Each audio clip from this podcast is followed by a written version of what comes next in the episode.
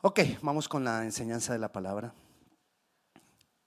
Estábamos terminando el año hablando del reino de Dios y su justicia. Pero llegó Navidad y entonces hablamos de que nosotros deberíamos de mantener una Navidad siempre. Y después llegó el final de año y entonces hablamos de tener un nuevo comienzo, de comenzar de nuevo. Pero que nos sirva esto que estamos estudiando de el reino de Dios y su justicia para saber cómo comenzar de nuevo, para saber cómo voy a andar caminando. Y, hace tres semanas estuvimos hablando de algunas de las leyes del reino de Dios. Recuerde que la palabra del Señor dice, más buscad primeramente el reino de Dios y su justicia.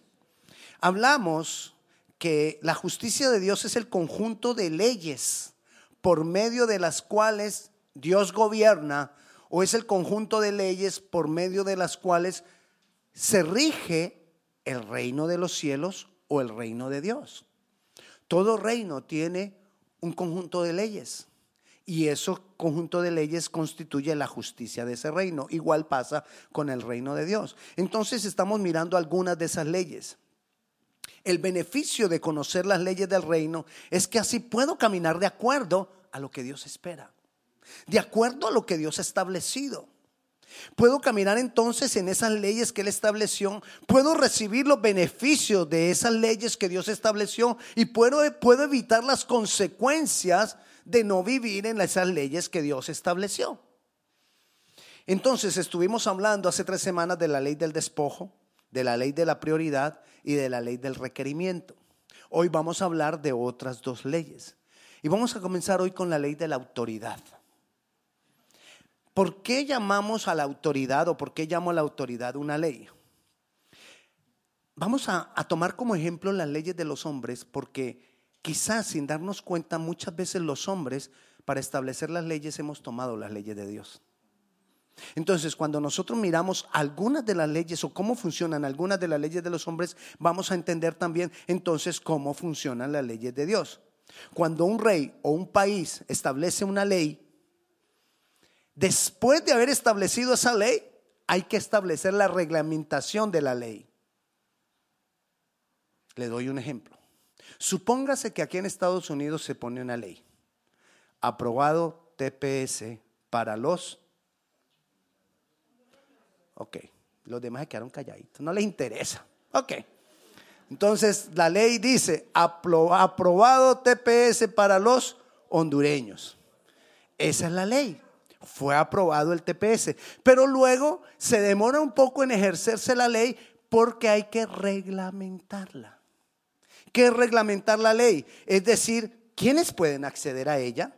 ¿A partir de cuándo pueden acceder, a ella? ¿Cuánto van a tener que pagar para poder acceder a ella? ¿Cuáles son los requisitos para poder acceder a ella? Todas esas condiciones son la reglamentación de la ley. Y así funcionan todas las leyes en todos los países.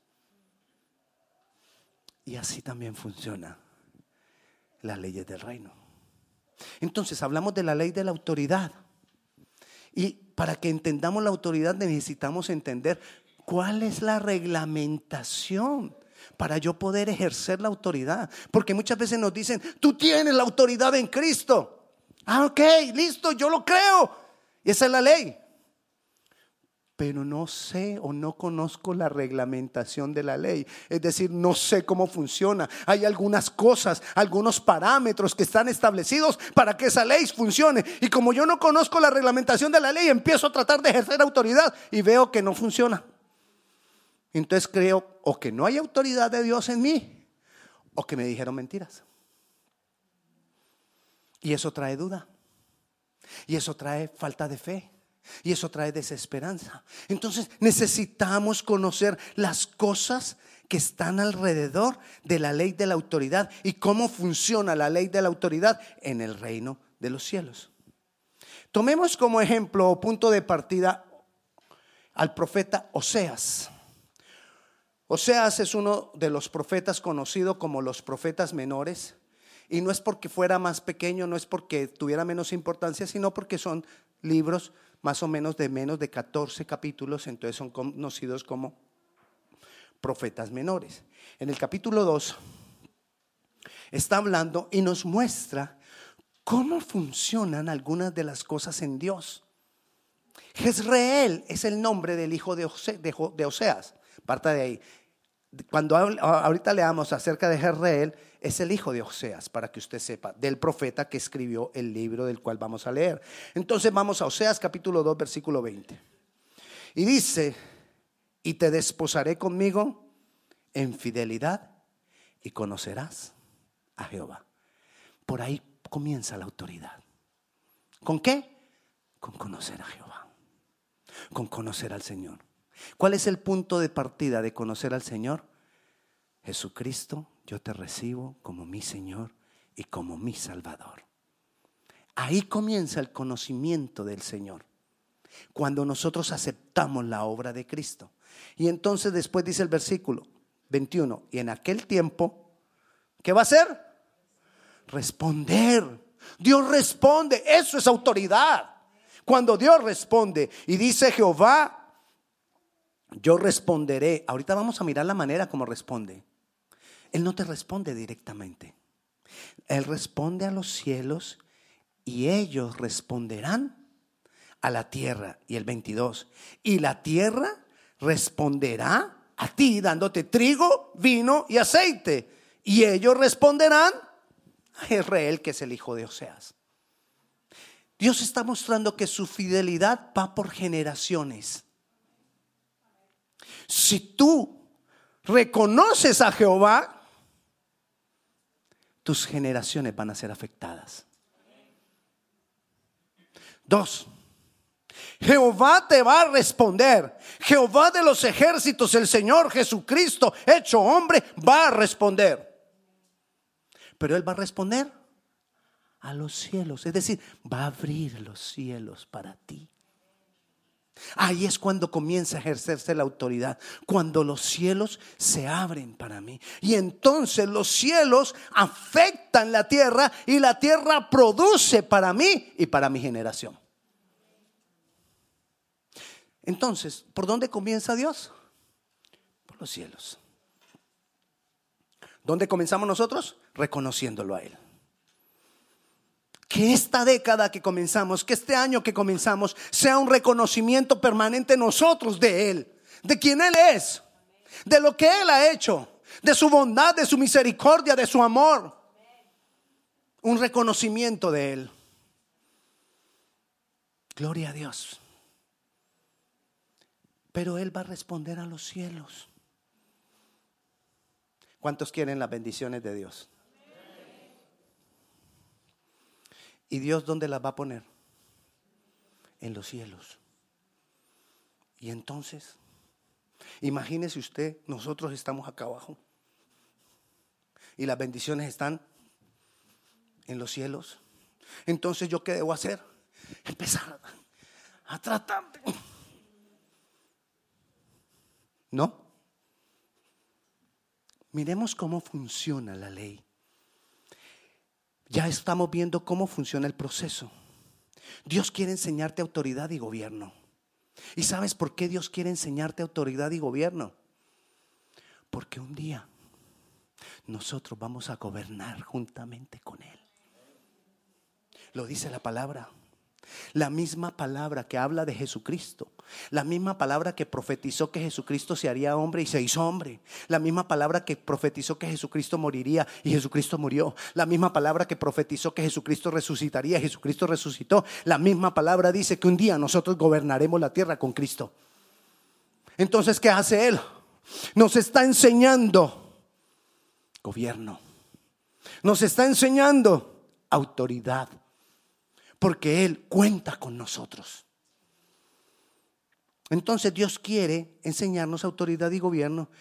Y por eso una de las leyes más importantes que nosotros tenemos que entender es la ley de la autoridad y saber cómo funciona.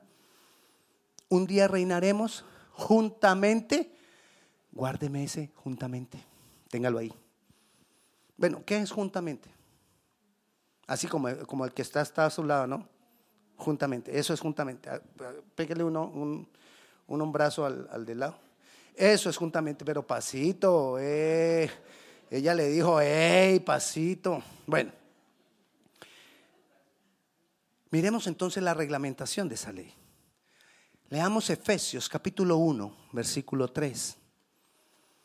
Efesios dice, bendito sea el Dios y Padre de nuestro Señor Jesucristo, que nos bendijo con toda bendición en los lugares. Mire, la ley sigue funcionando. Allá no seas, ¿dónde comenzaba Dios? En los cielos. ¿Y dónde nos bendijo Dios según dice aquí en, en Efesios? En los lugares celestiales. ¿Y qué es eso? El mismo cielo. Ahí están las bendiciones de Dios. En los lugares celestiales. Dice que ya nos bendijo con toda. Es decir, todas las bendiciones que nosotros necesitamos, Él ya no las. Ya no las dio. Pero ¿dónde están? En los lugares celestiales, dice la palabra. La ley de la autoridad es la forma en que yo voy a tomar posesión de esas promesas que Él ya me dio. Eso es autoridad. Eso es autoridad. ¿Por qué Dios las pone ahí? ¿Por qué ya todas están dadas? Porque es que Él ya establece. Recuerde que estamos hablando de leyes. Y mire lo que dice el Salmo 119, 9, 111, 9. Estamos hablando de leyes. Dice, redención ha enviado a su pueblo. Para siempre, ¿a qué? Ordenado. Ordenado ahí no es poner en orden. Ordenado ahí es de establecer un decreto. Dar una orden. Él ya dio la orden por el pacto que tiene nosotros. Entonces, yo ya tengo todas las bendiciones en los lugares celestiales porque Él dio una orden por su pacto. Está decretado. La ley está decretada. Ahora miremos. Se estableció la ley en los Estados Unidos, TPS para los hondureños. ¿Y los hondureños no van? ¿Qué pasa? ¿La ley no funciona? Sí, la ley funciona. Lo que no funciona son ellos. Porque no van y la reclaman. Porque no van y toman posesión de lo que les pertenece. De los que fue decretado en favor, en favor de ellos. Y aquí estamos viendo que fue ordenada redención de acuerdo al pacto de Dios. Fue ordenada la redención y la redención implica una cantidad de promesas que Dios ya las estableció en los lugares celestiales. Están ahí. Están ahí. Ahora yo necesito que los cielos se abran porque ahí ya están las promesas. Es que esto, esto emociona. ¿Qué es tener autoridad? Hacer lo que Dios hace. Y en Oseas, ¿qué hizo Dios? Dios dijo, yo hablaré a los cielos. Entonces, ¿qué tengo que hacer yo? Hablarle a los cielos. ¿Y qué hay en los cielos? Toda bendición con que Él ya nos bendijo. ¿Dónde debo yo estar parado? Es la reglamentación de la ley. ¿Dónde debo yo estar parado para poderle hablar a los cielos? Mira lo que dice Efesios capítulo 2 versículos 6 y 7. Y juntamente, ¿qué? Juntamente, ¿se acuerda que le dije que, que me guardara juntamente? ¿Recuerda que le dije que un día nosotros íbamos a gobernar juntamente con Él? Bueno, ahora aquí dice que juntamente con Él nos resucitó. Y asimismo nos hizo sentar. ¿Dónde nos hizo sentar? en los lugares celestiales con Cristo. ¿Y qué hay en los lugares celestiales? Todas las bendiciones. Entonces, ¿quiénes van a poderle hablar a esas bendiciones? Ábrete cielos.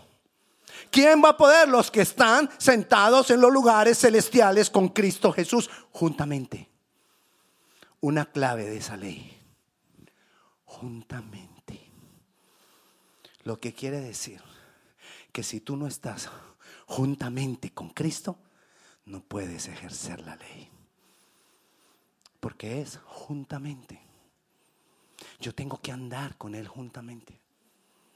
Voy a tomar a esta dama como ejemplo. Cuando ella y yo andamos juntamente, a veces, muchas veces andamos así, ¿no? Paraditos. A veces está, está, puede que esté enojada y entonces, no es, a veces, por ahí. Pero otras veces andamos así, juntamente, como uno solo. Y ni, y ni se diga cuando tenemos intimidad. Para allá voy. La intimidad nos hace uno. Y cuando tú tienes intimidad con Cristo, esa relación íntima, donde abres tu corazón a Él, te haces uno con Él. Donde tú abres tu corazón y te entregas a Él. Y le das adoración y le das alabanza. Y no solamente aquí en la iglesia los domingos, sino que es algo continuo. Tú estás juntamente con Él, uno con Él. Y ahí tú puedes hablarle a los cielos. Y los cielos te bendecirán en la tierra. Es el proceso. Esa es la ley de la autoridad y así funciona. Nos hizo sentar en los lugares. Versículo 7. Leímos el 6. Para mostrar a los siglos venideros las abundantes riquezas de su gracia en su bondad para con nosotros. ¿Sabes para qué Dios te bendice a ti? Para que tú muestres la gloria de Dios a otros. Para que otros vean y digan, wow, yo quiero ir a esa iglesia. Porque yo veo que Dios está obrando en tu vida. Hay, hay veces no, hay veces eh, algunos hermanos, algunas personas de afuera dicen, no, yo a la iglesia ese no quiero ir. No, yo allá no me lo quiero encontrar. Bastante tengo con verlo todos los días aquí en el trabajo. ¿Por qué? Porque no damos testimonio.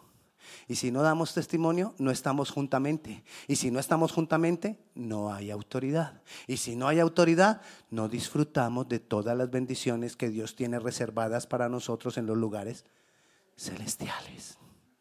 Juntamente con Él. Ejercer autoridad. Dice, pero recuerde, vuelva al 6, por favor. Dice, sentar. Nos hizo sentar. Hay palabras que tienen mucha importancia en la Biblia. En el Antiguo Testamento, siempre que se hablaba que los ancianos estaban sentados, se refería a que estaban estableciendo leyes, estableciendo gobierno y dice que estaban sentados a las puertas de la ciudad. Era que esos hombres estaban, los ancianos, los gobernadores, estaban estableciendo gobierno. Eso quiere decir la palabra sentarse. ¿Y qué nos dice Jesús? Y juntamente con Él nos resucitó y, nos, y asimismo nos hizo sentar. Así, a gobernar, a ejercer autoridad. Eso es estar sentado. Dios te dio la autoridad y nos da autoridad para gobernar juntamente con Él. Ahí es donde ejercemos autoridad. Y los cielos se van a abrir. Y los cielos van a responder a la tierra. Y en la tierra vas a disfrutar las bendiciones. Como dice juntamente, esa autoridad tú no la puedes ejercer por ti solo. En el momento en que tú te separas de Él, pierdes autoridad. Puede que sigamos con muchas cosas buenas, rico, pero tu autoridad se perdió. Y no nos damos cuenta, porque quizás todo está bien, todo está tranquilo, pero con el tiempo nos vamos a dar cuenta qué vacío,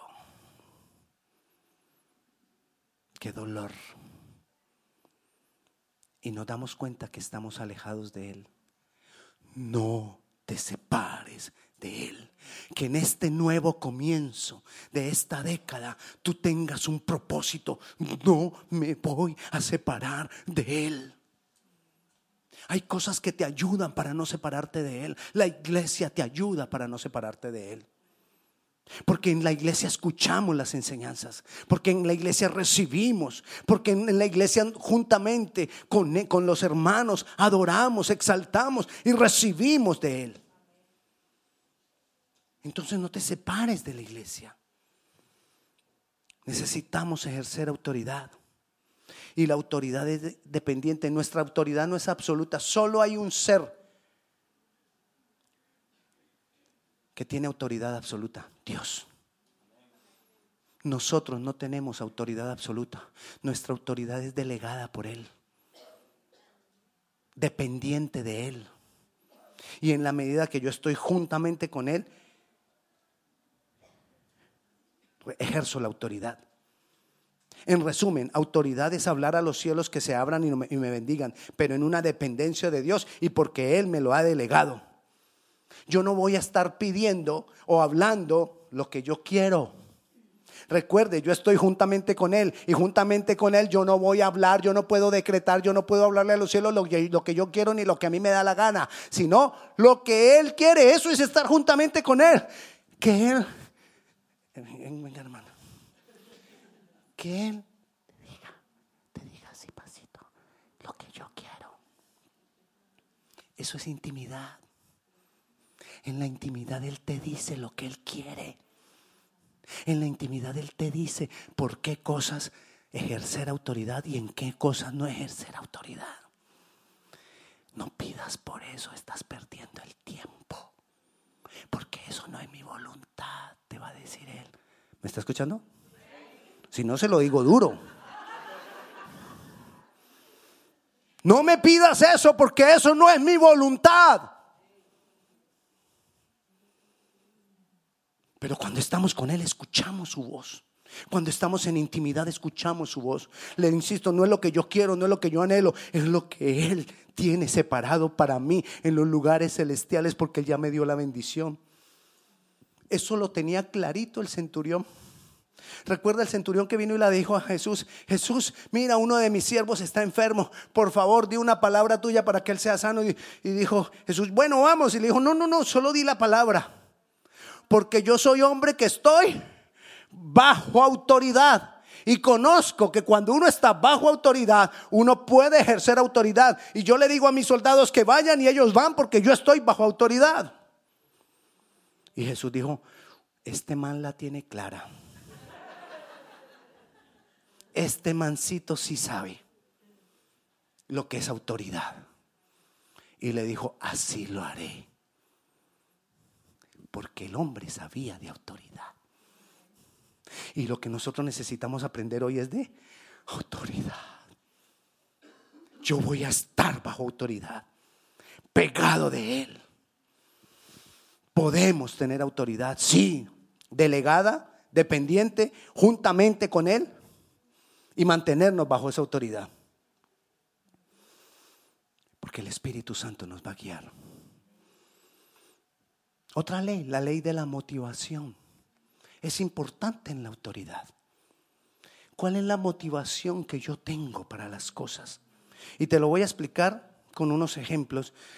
Y dice la palabra del Señor en primera de Juan 4:10. En esto consiste, ¿qué? El amor. No en que nosotros hayamos amado a Dios, sino en que Él nos amó a nosotros y envió a su Hijo en propiciación por nuestros pecados. ¿Cuál debe ser la motivación principal de todo? Porque esa fue la motivación principal de Él, el amor que me mueva el amor, porque el amor fue lo que movió a Dios. Te voy a hablar de, tres tipos de motivaciones rapidito. Uno, imagínese que el padre le dice al hijo, lávame el carro y te doy 20 dólares. Esa es una forma de criar a los hijos. Estuvo muy de moda finalizando el siglo pasado, a través de el incentivo. Entonces enseñamos que me debo mover de acuerdo a lo que recibo. Si no voy a recibir nada, no me muevo. Hay personas que buscan a Dios así, por el incentivo. Voy a ir a la iglesia si Dios me da o para que Dios me dé. Es más, hasta nos han enseñado que para yo recibir un don de Dios, tengo que dar, errar. Y eso ha defraudado a muchos. Ese es el incentivo por recibir algo a cambio. Otra forma de motivaciones que, que hemos usado es el temor.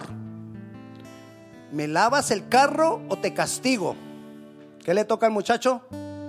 Lavar el carro. ¿Agradable para el muchacho? No. Y nos pasa así con Dios. Me muevo para no recibir un castigo. Y entonces muchas veces establecemos prédicas de temor. Y el que no agrada a Dios se va para el infierno. El lago de fuego y azufre atormentado de día y de noche por toda la eternidad.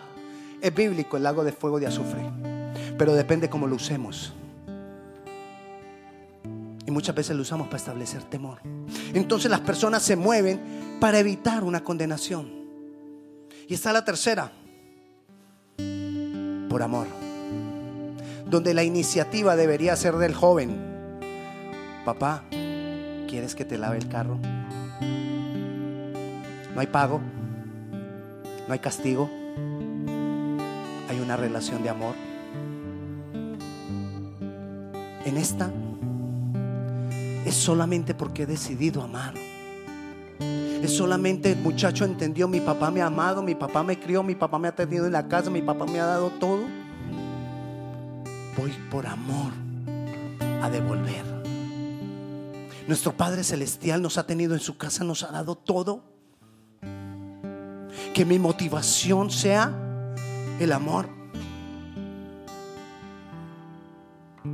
La palabra del Señor también es clara. En Primera de Corintios, la palabra del Señor nos lo dice.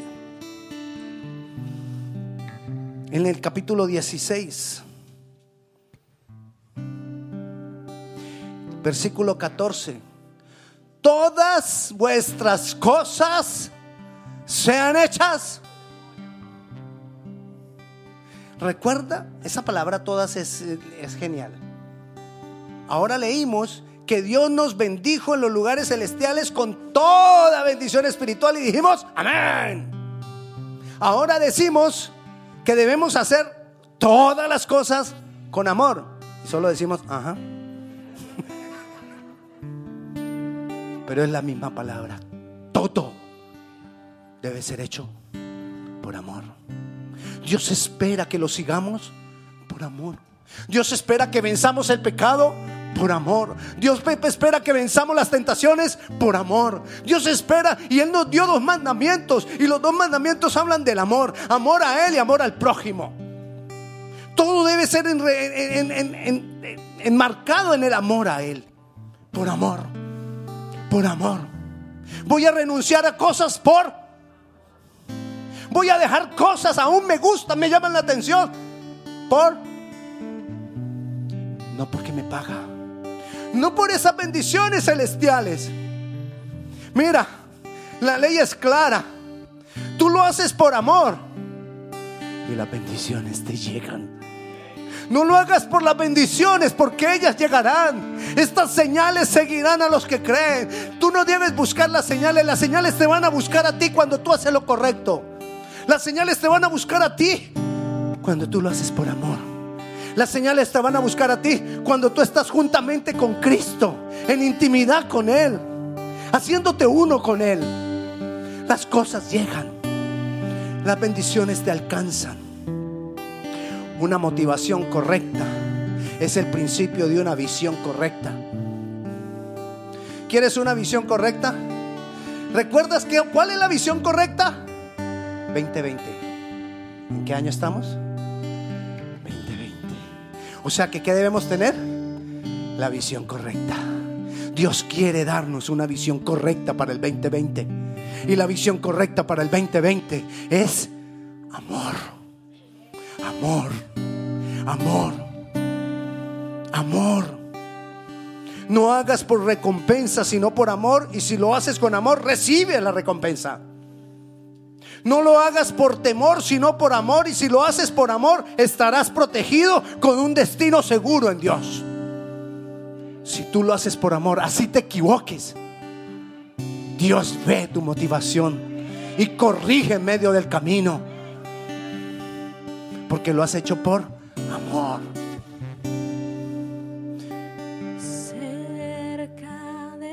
Dos cosas hemos hablado. Estar juntamente con Él para ejercer autoridad. Y que tu motivación sea el amor. Yo te invito a que de acuerdo a esto que hemos hablado, tú ahora hables con el Señor. Pongámonos de pie. Oh sí, Jesús, por favor, ayúdanos.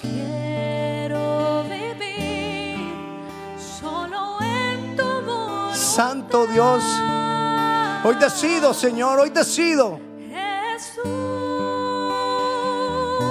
Hoy decido, Señor, caminar en la ley de la motivación por amor a ti.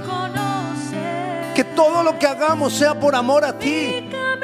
Que podamos perdonar por amor a ti. Que podamos volver a empezar por amor a ti. Que podamos tener un nuevo comienzo por amor a ti.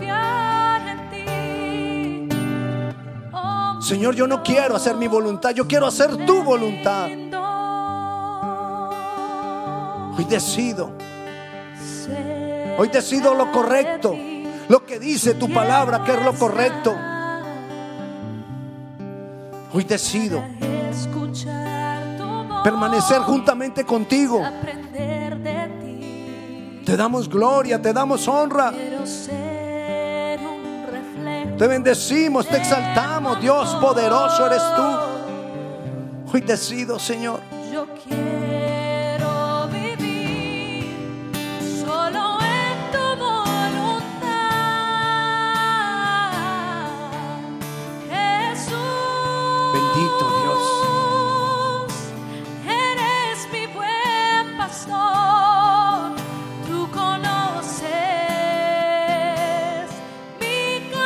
Bendito eres, Dios poderoso.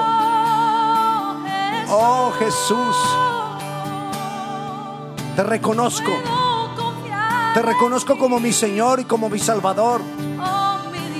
Reconozco que tú moriste por mis pecados.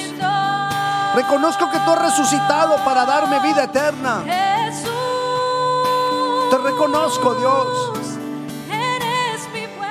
Y entiendo que tú me has bendecido con toda bendición espiritual en los lugares celestiales. Y entiendo que tú me has hecho sentar en los lugares celestiales juntamente contigo, Jesús. Y decido vivir en amor, seguirte, obedecerte y agradarte a ti en amor. Hoy decido no agradarme a mí mismo. Hoy decido agradarte a ti. Te doy gloria y te doy honra. En el nombre de Jesús.